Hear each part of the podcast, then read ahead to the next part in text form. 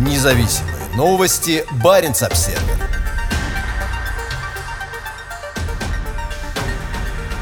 На фоне низкого уровня вакцинации смертность от COVID-19 в России бьет рекорды. Восемь летальных исходов, зарегистрированных в пятницу в Мурманской области, отражают общий рост числа умерших от болезни по всей стране.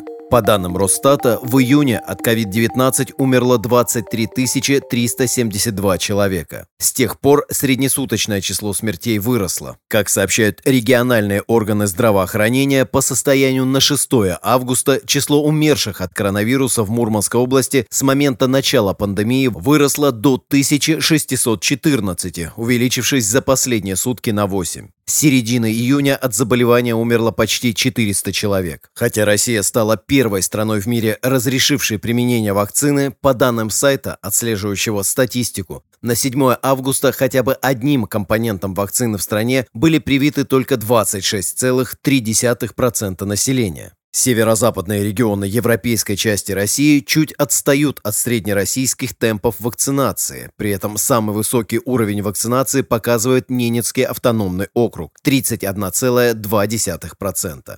В Мурманской области вакцинирован каждый четвертый, а в Архангельской хотя бы один компонент вакцины получили 24,2% населения. В Коми и Карелии уровень вакцинации составляет 25,9%. Вакцина широко доступна по всей России, как, например, в Мурманске, где центры вакцинации в общественных местах открыты уже несколько месяцев. В государственном секторе и во многих госкомпаниях введена обязательная вакцинация, но с ограниченным успехом. Как показывают данные сайта Статиста, по уровню вакцинации Россия сейчас занимает среди всех европейских стран второе место с конца. Ниже показатели только у Болгарии. 6 августа в России было зарегистрировано 792 смерти от COVID-19. В последние три недели их официальное число колеблется от 700 до 800 в сутки. Как сообщает BBC со ссылкой на данные, собираемые университетом Джонса Хопкинса, в первую неделю августа Россия вышла на первое место в мире по числу умерших от коронавируса на душу населения, обогнав Индию и Бразилию. По данным Росстата, опубликованным 6 августа, в июне от COVID-19 умерли 23 372 человека. Вирус стал основной причиной смерти для 19 998 из них. Предполагается, что он также стал основной причиной смерти еще 3274 человек. Но для подтверждения этого необходимы дополнительные медицинские исследования. Согласно анализу, проведенному The Moscow Times, с начала пандемии избыточная смертность в России превышает 531 тысячу человек. Это один из самых высоких показателей в мире как в абсолютном выражении, так и с поправкой на численность населения. С начала пандемии Росстатом официально зарегистрировано 220 тысяч смертей от COVID-19, что составляет 41% от избыточной смертности в стране за тот же период. С января по июнь в России умерло более 1,1 миллиона человек, на 16% больше, чем за аналогичный период прошлого года. В пятницу в Мурманской области было выявлено 236 новых случаев заболевания COVID-19, в результате чего с начала пандемии общее число заболевших в регионе с населением около 700 тысяч человек достигло 63 тысяч 301. Сейчас в больницах области находится 1315 человек с COVID-19. Более половины новых случаев, 121, в регионе приходится на Мурманск, в то время как в большинстве закрытых военных городов на побережье Баренцева моря, где расположены базы подводных лодок, не зарегистрировано ни одного нового случая заболевания. Баренц-обсервер Мурманчанке Виолетте Грудиной запретили участвовать в выборах. Независимый политик считает решение избирательной комиссии незаконным и позорным. Можно было бы подумать, что требовательным российским избирательным органам нет особого дела до выборов в Мурманский городской совет. Это не так. Чиновники всех уровней по всей стране сейчас расправляются с кандидатами, способными бросить вызов правящим элитам режима. В Мурманской области давно стремятся положить конец политическим устремлениям Виолетты Грудиной, ранее возглавлявшей местный штаб Алексея Навального.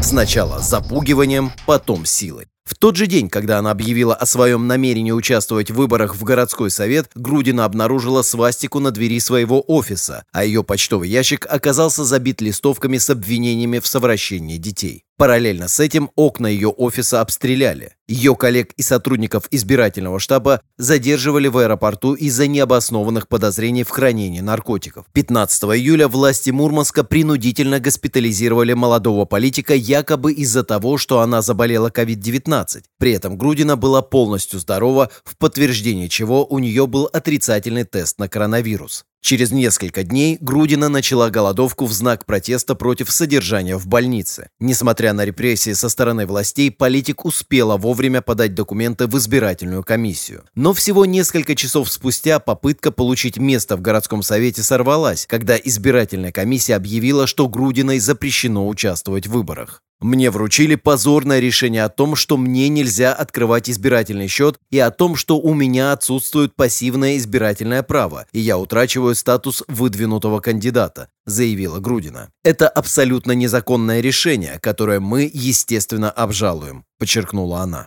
30-летний политик и активист неоднократно подвергалась репрессии со стороны властей. Как глава местного штаба Навального, она неоднократно представала перед судом, а сумма выписанных ей штрафов составляет несколько сот тысяч рублей. Это не просто гадость от властей, а намеренное вредительство, подчеркнула она. До выборы в Мурманский городской совет назначены на 19 сентября, одновременно с выборами в Государственную Думу. Баренц-Обсервер Итальянская буровая ведет бурение в уязвимой Обской губе. Перо Негро 8 ведет разведку в мелководном Заполярном заливе. В этом году на российском арктическом шельфе будет пробурено несколько скважин. Чтобы в конце июля попасть на точку бурения южнее поселка Сабета в Обской губе, буровой установке итальянской нефтесервисной компании Сайпем пришлось преодолеть несколько тысяч километров. Из Персидского залива буровую сначала отправили в Мурманск, а затем на восток в мелководную Обскую губу доставила буровую из Дубая в Мурманск норвежское судно большой грузоподъемностью «Фалкон». Предполагается, что «Перонегра-8» будет бурить на геофизическом лицензионном участке, принадлежащем Новотеку. Как сообщает Сайпем, «Перонегра-8» — это самоподъемная передвижная буровая установка с тремя независимыми опорами для работы на глубинах до 350 футов, способная бурить скважины глубиной до 30 тысяч футов. По данным служб слежения за движением судами, буровую сопровождают два судна обеспечения. Бурение проходит в крайне уязвимой арктической среде. По мнению ученых, продолжающееся масштабное освоение Обской губы, включающее комплексные дноуглубительные работы, оказывает серьезное воздействие на местную экосистему. Но сейчас в российской Арктике бурит не только Перенегро-8. Как сообщает дочернее предприятие «Газпрома» «Газпромфлот», на Скуратовском месторождении к северу от полуострова Ямал работает буровая арктическая, которой помогают четыре судна обеспечения, в том числе два норвежских. В российскую Арктику также направляется полупогружная буровая установка «Северное сияние», также принадлежащая «Газпромфлоту». В конце мая специализированное погружное судно с ней на борту вышло из порта Восточный на российском Тихоокеанском побережье и должно прибыть на Кольский полуостров 8 августа. В конечном итоге «Северное сияние» Британия может оказаться в Карском море на тех участках, где недавно проводила геолога-разведку буровое судно «Бавинит». В этом году, примерно в течение месяца, передовое судно пробурило пять скважин на лицензионных участках «Газпрома» в Баренцевом и Карском морях. Как сообщает дочка «Газпрома» «Газпром Недра», пилотные скважины были пробурены в рамках подготовки к более комплексной разведке буровой установкой. По словам представителей компании, подобный подход применяется в России впервые. Несмотря на рост опасений по поводу климата и непредсказуемости будущего нефтегазовых рынков, российские компании не планируют сокращать освоение углеводородных ресурсов Арктики. По словам гендиректора ООО «Газпром Недра» Всеволода Черепанова, освоение континентального шельфа является задачей огромной государственной важности. На недавней конференции руководитель компании пояснил, что «Газпром Недра» внедряет более эффективный подход к бурению арктических скважин. Отныне в летний период буровые установки будут работать в нескольких районах Арктики. В период с апреля по июнь они будут бурить в Баренцевом море, а в июле-октябре в менее доступном Карском, где больше льдов. Черепанов Черепанов также пояснил, что в основу геолого-разведочных работ компании в 2021-2023 годах будет положен так называемый кластерный подход. В рамках освоения кластера 1 будут разрабатываться Ленинградское и Русановское месторождения, а также месторождение имени В.А. Денкова. Они расположены рядом с наземными месторождениями – Баваненковским, Харасавейским и Крузенштернским, что позволяет компании оптимизировать развитие инфраструктуры кластер 2 вошли месторождения Нермейского, Скуратовского и Белоостровского лицензионных участков, а в кластер 3 – Амдерминский, Обручевский и Западно-Шараповский лицензионные участки. Как пояснил Черепанов, еще два кластера расположены в Баренцевом море. В кластер 4 вошло Штокмановское месторождение и его спутники, а кластер 5 объединяет Ферсмановский, Демидовский и Медвежий участки, рассказал он корпоративной газете «Время открытий». Баренц-Обсервер. Севморпуть возвращается в Арктику после непростого года.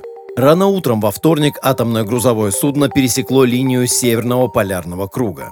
Ожидается, что Севморпуть, проходящий сейчас вдоль берегов Северной Норвегии, прибудет в Мурманск в четверг утром. Судно ледового класса отсутствовало на своей базе в Кольском заливе Баренцева моря почти год. Это был сложный год для единственного в мире действующего гражданского атомного торгового судна. Прошлой осенью, во время рейса в Антарктиду, который должен был стать первым в истории мирового атомного флота, Севморпуть на месяц застрял в районе Анголы. На его борту находились модули для расширения научной станции «Восток». Но 5000 тонн оборудования для обеспечения столь важного для Москвы присутствия в Антарктиде не добрались до берегов залива Прюц, пока на континенте была открыта летняя навигация. В Южной Антарктиде у грибного винта отвалилась лопасть, и Севморпути пришлось сбавить скорость. Рейс завершился в районе Луанского залива на западе Африки. Ангольские власти не разрешили 260-метровому российскому атомному судну зайти в центральную гавань Луанды. Было предпринято несколько попыток отремонтировать винт с помощью водолазов за пределами территориальных вод Анголы, но они не принесли результата. К концу ноября оператор корабля «Росатомфлот» пришел к выводу, что до начала зимнего сезона добраться до Антарктиды не получится. Вместо этого Севмурпуть на малом ходу отправился в долгий путь на север, в Санкт-Петербург. Идти в Мурманск было бессмысленно бессмысленно. Единственный на севере плавучий док, способный вместить Севморпуть ПД-50 на 82-м судоремонтном заводе в Росляково между Мурманском и Североморском затонул в октябре 2018 года. Тогда в доке стоял адмирал Кузнецов, единственный российский авианесущий крейсер, который уже несколько лет находится на ремонте и модернизации.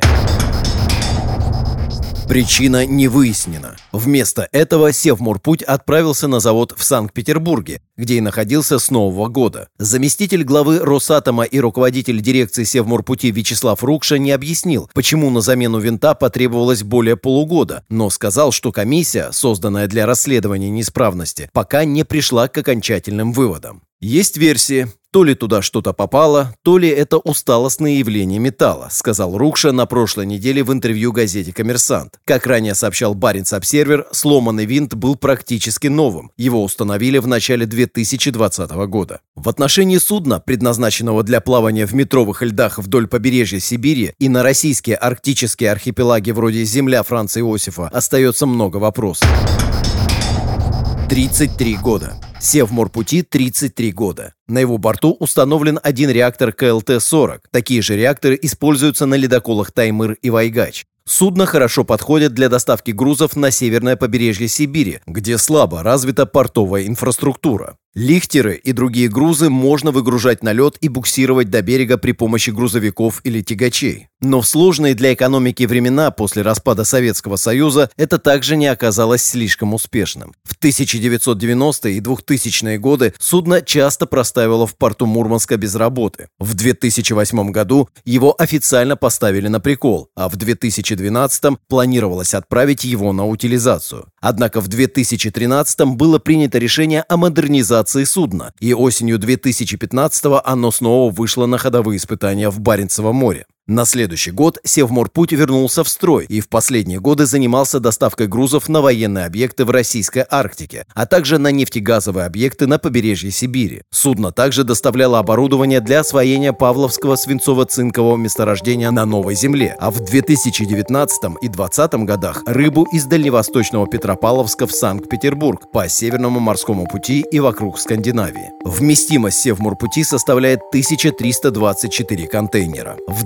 2015 году после модернизации и проверки систем безопасности срок службы реактора был продлен до 150 тысяч часов с целью обеспечить эксплуатацию судна до 2024 года. Баренц-обсервер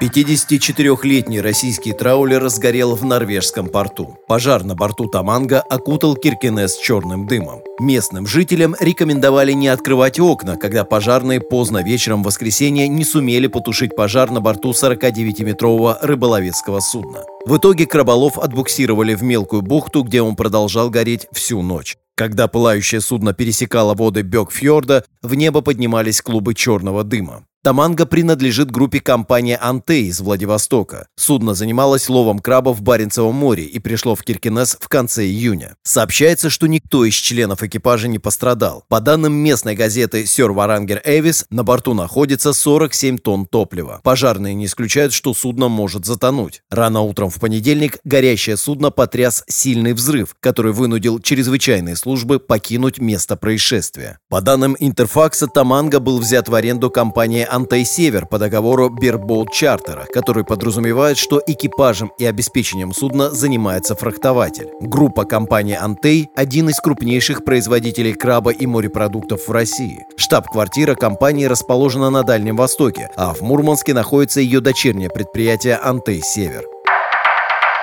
Баренц-обсервер Ученые нашли в Арктике фитопланктон, синтезирующий углеводороды, подобные нефти. Открытие может привести к появлению нового биотоплива. Изменение климата приводит к тому, что каждое лето ото льда освобождаются большие районы Северного Ледовитого океана. Сокращение ледяного покрова открывает солнечному свету значительное пространство воды, вызывая цветение фитопланктона. Как сообщает телеканал NHK, японское ведомство по исследованию океана сообщило об открытии фитопланктона, способного производить те же компоненты, что и бензин. В будущем это открытие может быть использовано для производства нового вида биотоплива. Фитопланктон, который иногда также называют микроводорослями, похож на наземные растения в том смысле, что в нем содержится хлорофилл, и для выживания ему требуется солнечный свет. Фитопланктон является основой нескольких водных пищевых сетей и потребляется множеством морских существ. Этот вид фитопланктона был обнаружен в Северном Ледовитом океане в 2013 году во время экспедиции научно-исследовательского судна «Мирай» японского агентства по морским наукам и технологиям. Изначально это было атомное грузовое судно «Муцу», но в 90-х годах его перестроили, превратив в одно из крупнейших морских научно-исследовательских судов в мире. На 130-метровом океанографическом судне имеется 13 постоянных лабораторий, в дополнение которым, как правило, на его борту также располагаются до четырех мобильных лабораторий контейнерного типа. Рейс проходил по морю Бафорта и Чукотскому морю. Именно в одной из лабораторий на борту «Мирай» арктический фитопланктон был выращен, а также подробно исследован. Ранее публиковались исследования о том, что фитопланктон способен производить определенный компонент нефти. Однако в конце июля NHK News сообщила о том, что этот организм также способен производить и хранить те же компоненты, что и бензин и дизельное топливо. По словам ученых агентства, фитопланктон способен хранить лишь ограниченное количество этого компонента. Поэтому на данном этапе производство биотоплива с использованием этого вида фитопланктона будет весьма затруднительным. Однако повышение способности фитопланктона к хранению, например, путем модификации генов, позволило бы разработать новые виды биотоплива. Водоросли, способные производить компоненты определенных видов топлива, находились и в прошлом.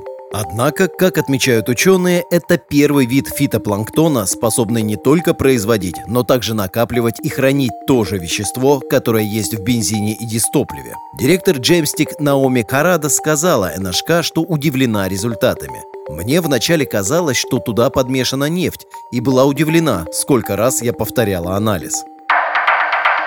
Баренц-обсервер В Лапландии пройдет чемпионат мира по обниманию деревьев. Когда лес, принадлежащий семье Рииты Раекалио Вундеринг, достаточно подрос, чтобы его можно было вырубить, она и ее родственники оказались к этому не готовы. Вся жизнь отца Рииты была связана с природой в районе Киттеля в финской Лапландии, ему притила сама мысль о заготовке этого леса. Целое поколение выросло, приезжая на этот участок земли, и отец Раекалио Вундеринг, Карле Раекалио, не хотел, чтобы этот лес исчез навсегда. К этому же мнению пришли и остальные члены семьи, которые привыкли проводить время в лесу. Отец сказал, что мы должны их усыновить в качестве деревьев для обнимания. Мне показалось, что это отличная идея, пояснила Райкалио Вундеринг. Чтобы не рубить лес, она придумала что-то совершенно иное создала агентство по усыновлению деревьев под названием Халипу, что буквально означает «обними дерево». Люди могут владеть небольшой частью лапландского леса в деревушке Вейтсерваса в муниципалитете Кителя, всего в 10 минутах езды от популярного горнолыжного курорта Леви. Рая Калио Вундеринг предлагает деревья для усыновления людьми со всего мира с 2015 года. У ее деревьев есть приемные родители в Европе, Азии, Южной Америке и даже Антарктиде. У финнов особая связь лесом, и мы хотим сделать лес ближе к людям повсюду, объясняет Рай Калио Вундеринг. Люди могут приезжать к своим деревьям лично или наблюдать за ними при помощи интернета, а также могут покупать им различные аксессуары, например, усы из мха или украшения из арахиса. В наличии большой ассортимент аксессуаров, которые не причиняют вреда лесу и местным животным.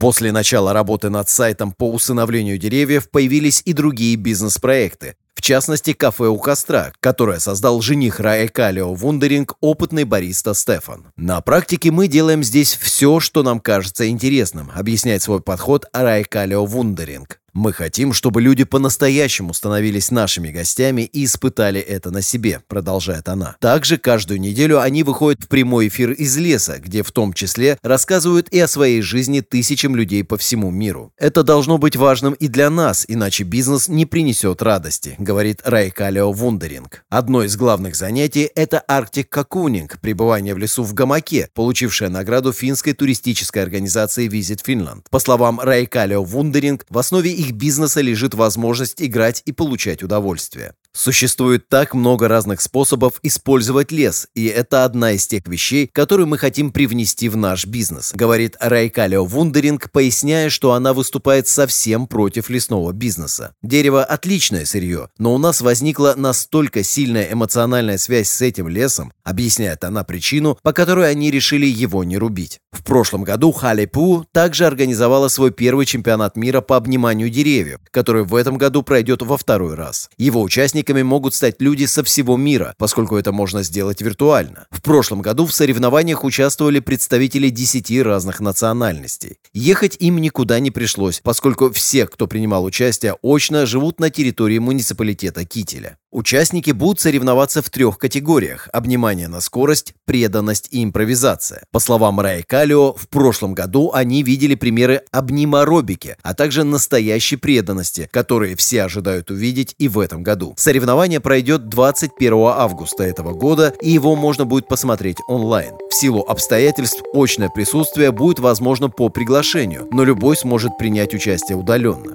Конечно, основная задача соревнований – это хорошо провести время, но от них есть и другая польза. Считается, что при обнимании деревьев вырабатываются те же гормоны, что и при обнимании любимого человека. Так что даже если вы и не участвуете в чемпионате мира по обниманию деревьев, возможно, имеет смысл пойти в ближайший к вам лес и обнять деревья там. Баренц-Обсервер Российские военные отрабатывают борьбу с радиацией на границе с Норвегией. Спецподразделения Северного флота отработали действия в зоне условного радиационного поражения на территории Печенского района, примерно в 15 километрах от границы с Норвегией. Для 200-й отдельной мотострелковой бригады, дислоцированной на территории Печенского района Мурманской области и являющейся одной из двух российских арктических бригад, угроза ядерного или радиационного заражения остается вполне реальной. Ведение боевых действий в условиях применения условным противником ядерного оружия или ликвидация последствий радиационного террористического акта стали основной задачей для российских подразделений радиационной, химической, биологической защиты, которые вместе с арктической бригадой провели учения на танкодроме и стрельбище в Корзуново в нескольких километрах восточнее горнопромышленного города Заполярный. Как сообщает пресс-служба Северного флота, район учений подвергся нападению условного противника, применившего оружие массового массового поражения. На видеоучении, размещенном Министерством обороны России, видно, как первая бронемашина въезжает перед танковой группой на зараженную территорию. На панели у водителя установлен измеритель мощности дозы гамма-излучения ИМД-23. «Стой! Внимание! Броня! Радиационная опасность!» объявляет командир, и персонал РХБЗ начинает расставлять на дороге знаки радиационной безопасности. Были отработаны действия по обнаружению, регистрации, обработке и оперативной дезактивации военнослужащих и военной техники, после чего по позициям условного противника был открыт огонь из танков и ручных противотанковых гранатометов. На учениях в Печенском районе отрабатывались действия по борьбе с радиацией, но подразделения РХБЗ также должны быть готовы к ликвидации последствий применения химического и биологического оружия. Части Северного флота, базирующиеся в Печенском районе, на этой неделе задействованы в масштабном учении с участием боевых кораблей и подводных лодок, береговых войск, дальней морской авиации и сил ПВО. Учение представляет собой командно-штабную тренировку, направленную на оценку степени готовности сил, которые в следующем месяце примут участие в стратегических учениях «Запад-2021». На прошлой неделе корабли и подлодки Северного флота провели учения к северу от Великобритании, пока другие корабли, в том числе атомный ракетный крейсер «Петр Великий», отрабатывали действия в Баренцевом море. Из-за боевых стрельб, проводящихся в рамках учений, сейчас несколько крупных районов Баренцевого моря закрыты для гражданских судов. Как сообщает пресс-служба Северного флота, задействовано более 10 тысяч военнослужащих, более 100 единиц автобронетанковой техники, 15 летательных аппаратов и около 30 боевых боевых кораблей, подводных лодок и судов обеспечения.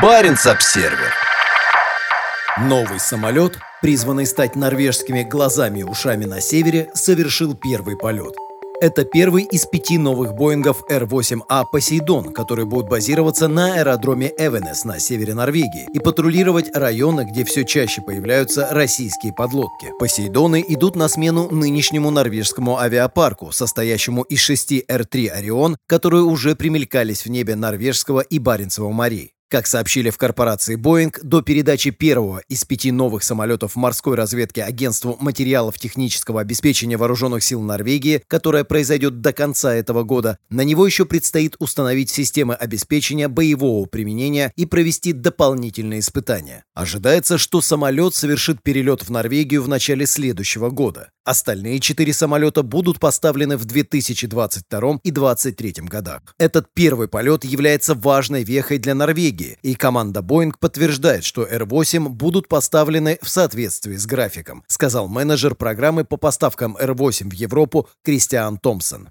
Р-8 – это средство, которое поможет Норвегии улучшить качество борьбы с подводными и надводными целями, сбора данных, наблюдения и разведки, а также поисково-спасательных работ в дополнение к развитию важного регионального сотрудничества и оперативной совместимости со странами НАТО, сказал Томпсон. Сейчас самолеты Р-3 ВВС Норвегии дислоцируются на авиабазе Аньоя. С появлением Р-8 производство полетов будет перенесено на аэродром Эвенес в часе езды от заполярного Харстада, откуда недолго лететь до важных морских районов у берегов Северной Норвегии. В последние годы подводные лодки российского Северного флота стали все чаще выходить из Баренцева моря в западном направлении в гораздо более глубокое Норвежское море в Северной Атлантике. Особую озабоченность у стран НАТО, в том числе и у Норвегии, вызывают более тихие многоцелевые подводные лодки четвертого поколения проекта «Ясень», вооруженные крылатыми ракетами большой дальности. Самолеты Р-8А оснащены радиогидроакустическими буями, позволяющими обнаруживать подлодки. Кроме того, самолеты способны запускать торпеды для уничтожения подлодок противника. Морские патрульные самолеты также важны для осуществления Норвегии контроля рыболовства в своих водах. Они ведут наблюдение за траулерами, ведущими промысел в Баренцевом море.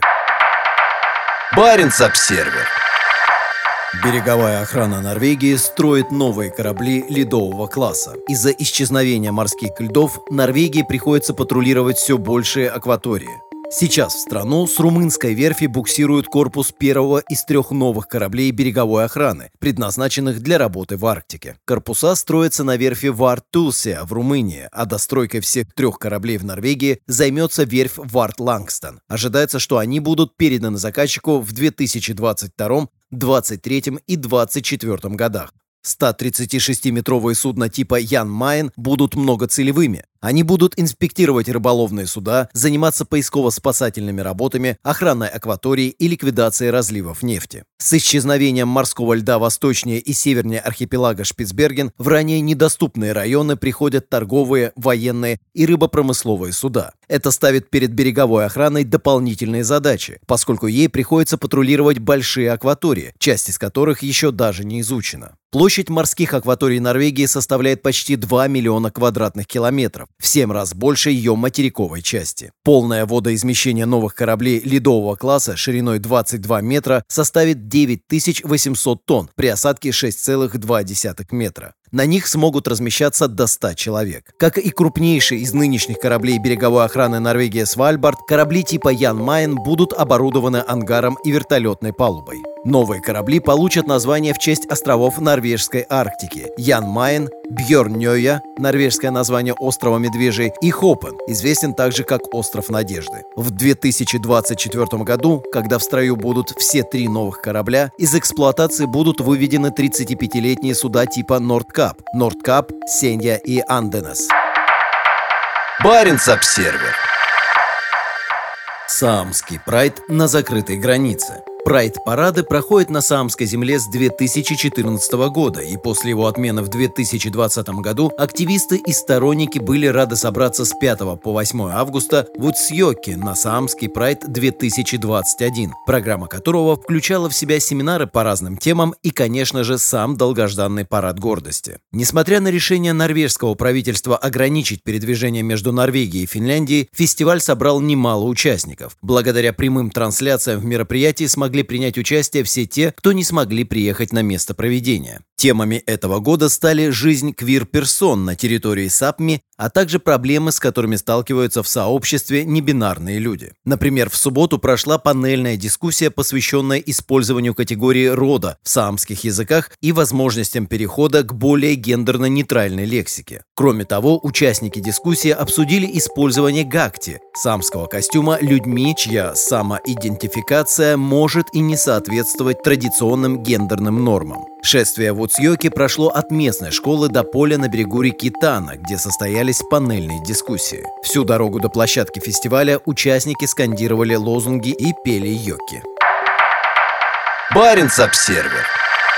Норникель утроил прибыль до налогообложения и вложит 1,4 миллиарда долларов в Мончегорск. Повышение цен на металлы, вызванное ростом спроса, с лихвой компенсировало убытки от затопления рудников и рекордного штрафа за прошлогодний разлив нефтепродуктов в сибирской тундре. Цены на никель продолжают идти вверх благодаря росту производства электромобилей, что естественным образом сказывается на прибыли российского горно-металлургического гиганта Норникель. Как сообщили в компании, предприятие, которое расположено на полуострове Таймыр в Сибири и на Кольском полуострове на северо-западе России, выручка за первую половину 2021 года по сравнению с аналогичным периодом прошлого года выросла на 33%. 3% до 8,7 миллиарда долларов, а прибыль до вычета расходов по выплате процентов, налогов, износа и амортизации увеличилась в три раза до 5,7 миллиарда долларов. Деловое издание РБК пишет, что это рекордный показатель рентабельности компании за первое полугодие с 2008 года. Прибыль выросла, хотя год для компании оказался непростым. Ей на несколько месяцев пришлось приостановить работу двух рудников в Сибирском Норильске, а в феврале суд оштрафовал ее дочку, Норильско-Таймырскую энергетическую компанию, на 146 миллиардов рублей за масштабное загрязнение арктической тундры нефтепродуктами в мае 2020 года. Представленные финансовые результаты относятся к первым шести месяцам работы после закрытия Норникелем своего старого, отравлявшего окружающую среду плавильного цеха в поселке Никель на Кольском полуострове. Несколько месяцев назад компания также окончательно закрыла старый медиаплавильный цех в Мончегорске к югу югу от Мурманска. При этом у компании есть большие планы по переходу на более чистое и эффективное производство на Кольском полуострове. В 2020 году начнется строительство нового завода по производству катодной меди, инвестиции в которые оцениваются в 106 миллиардов рублей. Его производительность будет в два раза больше, чем у старого цеха. Рост доходов Норникеля и его инвестиционные планы – хорошая новость для экономики Мурманской области. Компания является крупнейшим налогоплательщиком региона, обеспечивая тысячи рабочих мест в Заполярном, Мончегорске и порту Мурманска. На прошлой неделе Баренц Обсервер писал, что в 2020 году Мурманская область экспортировала продукции на рекордные 4,7 миллиарда долларов, из которых 67,8% пришлось на металлы и изделия из них. Норникель с большим отрывом является крупнейшим экспортером региона. Баренц-Обсервер. Китайский ледокол идет к Северному полюсу и изучает далекий арктический хребет. Сюэлун-2, снежный дракон, совершает второй арктический рейс, в ходе которого будет изучен хребет Гакеля. 122-метровое судно отправилось в арктическую Одиссею из Шанхая 12 июля. За три с половиной месяца ледокол пройдет около 15 тысяч морских миль. Как сообщает китайская государственная телекомпания CJTN, это первая научная экспедиция в регион в период 14-й китайской пятилетки. 4 августа судно прошло севернее российских новосибирских островов, а два дня спустя севернее архипелага Северная Земля. По словам китайцев, Сюэлун пересечет Северный полюс. Как сообщает CGTN, по пути ледокол исследует хребет Гакеля для получения данных об образовании горных пород и магмы, а также о его геоморфологических особенностях. На этой неделе китайское судно, скорее всего, прошло в южном направлении через Гренландское море, отделяющее Гренландию от архипелага Шпицберген. Его больше не видно на сайтах слежения за движением судов. Сообщается, что находящиеся на борту ученые занимаются мониторингом морской среды и морского льда, атмосферы, микрочастиц пластика и закисления океана в высокоширотной Арктике, а также изучают навигационную обстановку, проводят исследования и спутниковое дистанционное зондирование. Сюйлун-2 принадлежит Китайскому полярному научно-исследовательскому институту. Институт был главным организатором всех предыдущих 10 китайских научных экспедиций в Арктику. Это уже вторая экспедиция Сюэлуна-2. Это первое судно подобного типа, полностью построенное в Китае. Строительство завершилось в 2019 году. Судно оснащено современным океанографическим и научным оборудованием и способно выполнять широкий круг исследовательских задач. Ранее для экспедиции в Арктику Китай использовал другое судно этого проекта – Сюэлун, который побывал на российском Северном морском пути в центральной части Северного Ледовитого океана и прошел по северо-западному проходу вдоль побережья Канады. В своем выступлении на конференции Arctic Circle China в 2019 году глава Государственной океанической администрации Китая Ван Хун заявил, что обязанность по защите окружающей среды Арктики лежит на всех, и Китай тоже будет вносить в нее свой вклад. Он также подчеркнул, что Китай считает себя приарктическим государством и будет активно участвовать в защите и развитии региона, используя мудрость и настойчивость. В начале 2018 года страна приняла свою арктическую стратегию. В документе говорится о совместных усилиях и подходах с упором на сотрудничество, и в то же время подчеркивается, что Китай намерен участвовать в управлении Арктикой и что у него есть законные интересы и права в регионе. Баренц-Обсервер. Прибыль LKAB бьет рекорды.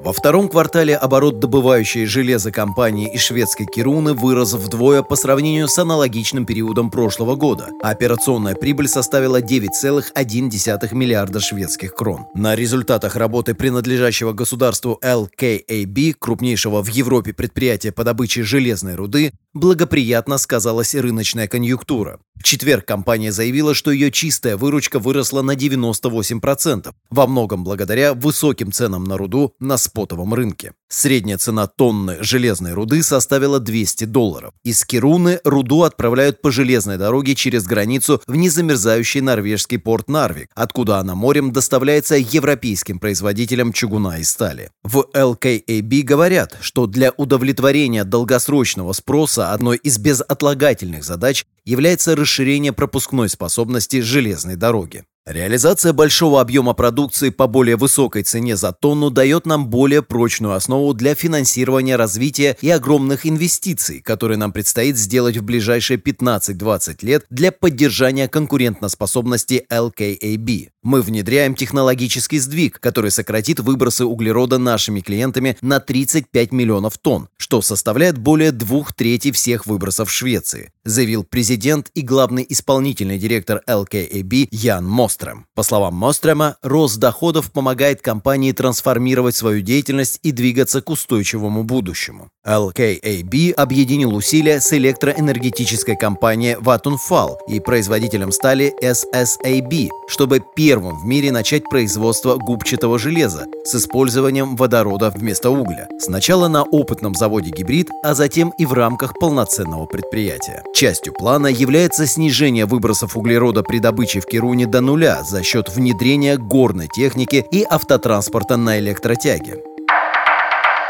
Баренц-Обсервер. Ученые. Изменение климата сильно повлияет на финские зимы. В Финляндии снег на рождественские праздники уже становится редкостью, особенно на юге страны. Дети Финляндии часто слышат от своих родителей, бабушек и дедушек. В твоем возрасте мне приходилось ходить в школу на лыжах за 30 километров.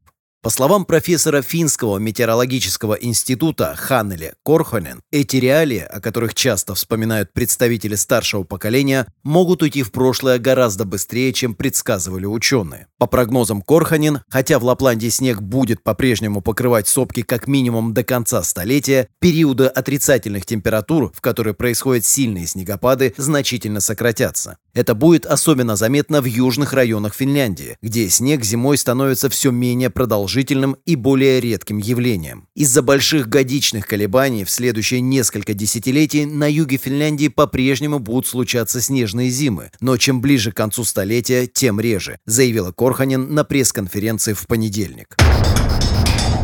Худшее еще можно предотвратить.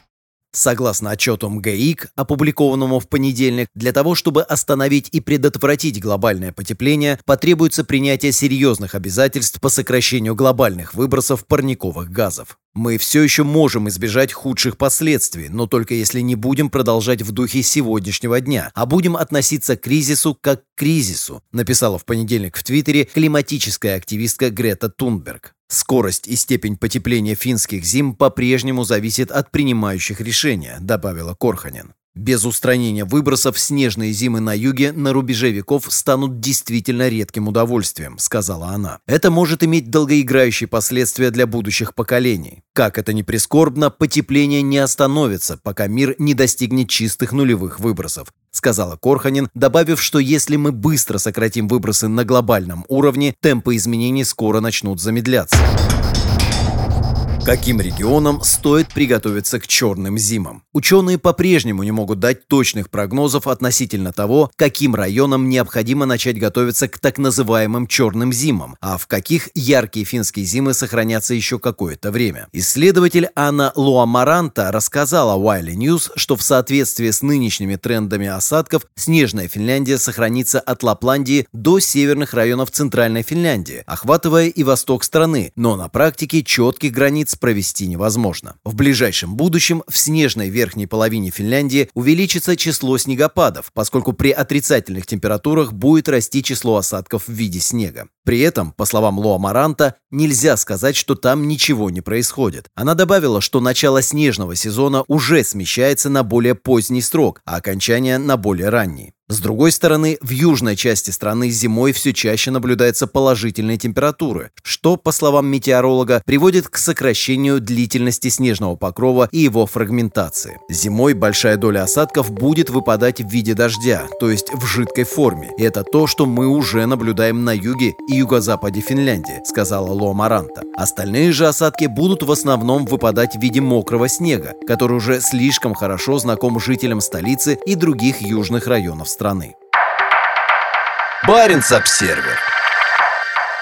Россияне предлагают китайцам поучаствовать в производстве метанола в Арктике. На этой неделе 9 китайских энергетических компаний были приглашены на инвестиционную встречу с российскими компаниями, выступающими инициаторами различных проектов. Одним из них был комплекс по производству метанола в поселке Индиго Ненецкого автономного округа на берегу Заполярного Печорского моря, сообщает Министерство по развитию Дальнего Востока и Арктики. Инициатором проекта, предусматривающего производство 1,8 миллиона тонн метанола в год, выступает компания «Русхим». В ее планах также создание на берегу Печорского моря отгрузочного терминала. Сырьем для комплекса станет газовый конденсат соседних Коровинского и Кумжинского месторождений. Сегодня Индиго – это поселок в Ненецкой тундре с населением около 600 человек. Вскоре это число может увеличиться в несколько раз. Всего за несколько лет среди покосившихся домов может вырасти огромный комплекс, где будет работать несколько сотен человек. Новый промышленный проект обойдется примерно в 200 миллиардов рублей, и Русхиму очень нужны инвесторы. Необходимые деньги есть у китайцев. По данным Корпорации развития Дальнего Востока и Арктики, общая выручка 9 китайских компаний, представленных на встрече составляет 850,5 миллиардов долларов.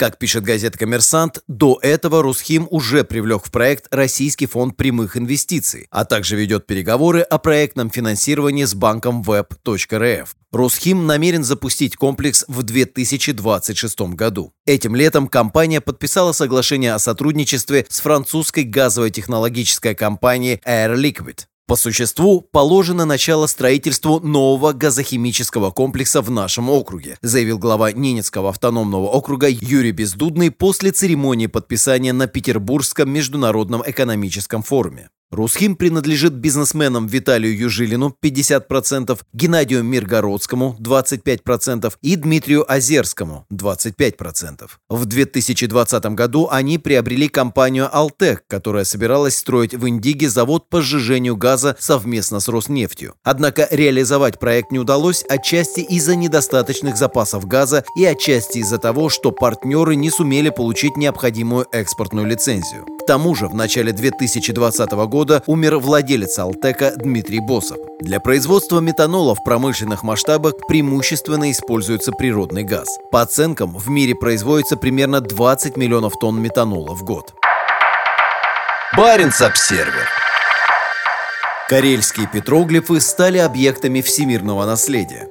Комитет всемирного наследия ЮНЕСКО на своей 44-й сессии единогласно проголосовал за придание петроглифам Белого моря и Онежского озера статуса объектов всемирного наследия. Глава Республики Карелия Артур Парфенчиков объявил, что петроглифы Онежского озера и Белого моря получили статус объектов всемирного наследия ЮНЕСКо. Это произошло на проходившей 16 по 31 июля под председательством Китая 44-й сессии Комитета всемирного наследия ЮНЕСКо, члены которого единогласно приняли решение о внесении российских петроглифов в список всемирного наследия ЮНЕСКо. Таким образом, карельские петроглифы стали 31-м российским памятником в списке. Среди других известных российских объектов в списке ЮНЕСКО озеро Байкал как объект природного наследия, а также Московский Кремль и Красная площадь как объекты культурного наследия. На участках на берегах Белого моря и Онежского озера насчитывается около 4,5 тысяч петроглифов, что делает их одними из крупнейших в Европе. Наскальные рисунки были сделаны около 6-7 тысяч лет назад и дают возможность познакомиться с культурой Финоскандии времен Неолита. 4,5 тысячи петроглифов – это 33 отдельных группы в двух районах, расположенных в 300 километрах друг от друга. 22 группы, насчитывающие около 1200 изображений, расположены на восточном побережье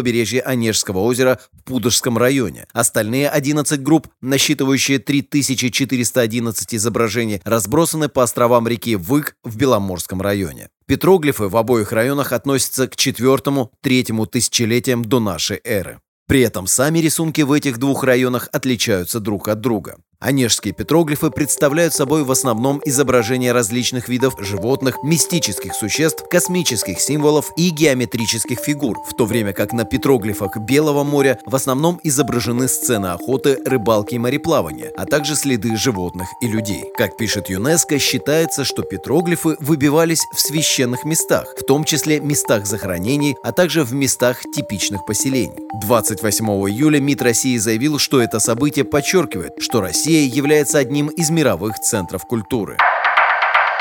Баренц-Обсервер в сибирской вечной мерзлоте нашли великолепно сохранившегося детеныша пещерного льва. Спарте, умершей 28 тысяч лет назад, было 1-2 месяца от роду. Ученые рассказали о необычной находке в Арктике – детеныше пещерного льва, который, вероятно, является лучше всего сохранившимся животным ледникового периода из всех когда-либо найденных. Детеныш женского пола, которого назвали Спартой, был найден местным жителем Борисом Бережневым в 2018 году на берегу российской реки Семюелях. Бережнев занимался лицензированным сбором бивней мамонта. Спарта, вероятно, является наиболее хорошо сохранившимся из обнаруженных животных ледникового периода, и у нее практически нет повреждений, если не считать немного взъерошенного меха. У нее сохранились даже усы, рассказал соавтор исследования Лови Далин, чьи слова приведены в пресс-релизе Стокгольмского университета. Умершая 28 тысяч лет назад Спарта – это один из двух львят, ставших объектами исследования, опубликованного на этой неделе в журнале Квартенари. Вторым стал львенок по прозвищу Борис, которого Бережнев нашел в 2017 году всего в 15 метрах от Спарты. Сначала ученые, извлекавшие детенышей из сибирской вечной мерзлоты, посчитали их братом и сестрой, но Борис оказался намного старше. Как показал радиоуглеродный анализ, он умер 43 тысячи лет назад. «Борис поврежден чуть больше, но все равно неплохо сохранился», заявил Далин, занимающий должность профессора эволюционной генетики Стокгольмского центра палеогенетики. Изучив зубы детенышей, ученые пришли к выводу, что на момент смерти им обоим было от 1 до 2 месяцев. Но по сравнению с африканскими львятами с аналогичным уровнем развития зубов они меньше, что говорит о том, что их зубы развивались быстрее. Это может быть связано с короткими периодами теплой погоды и более суровыми зимами в северных широтах, что означает, что детеныши должны были быстрее развиваться и уметь есть мясо в более молодом возрасте, пишут исследователи.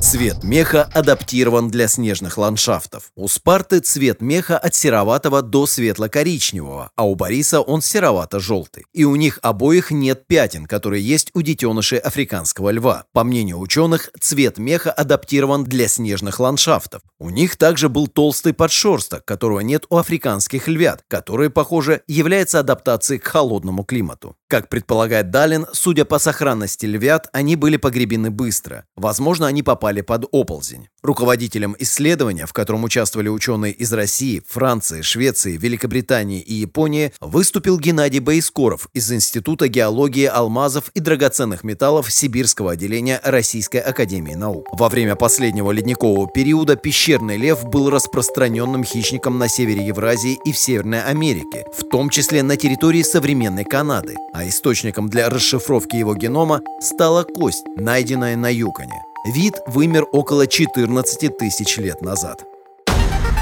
Независимые новости. Барин обседный.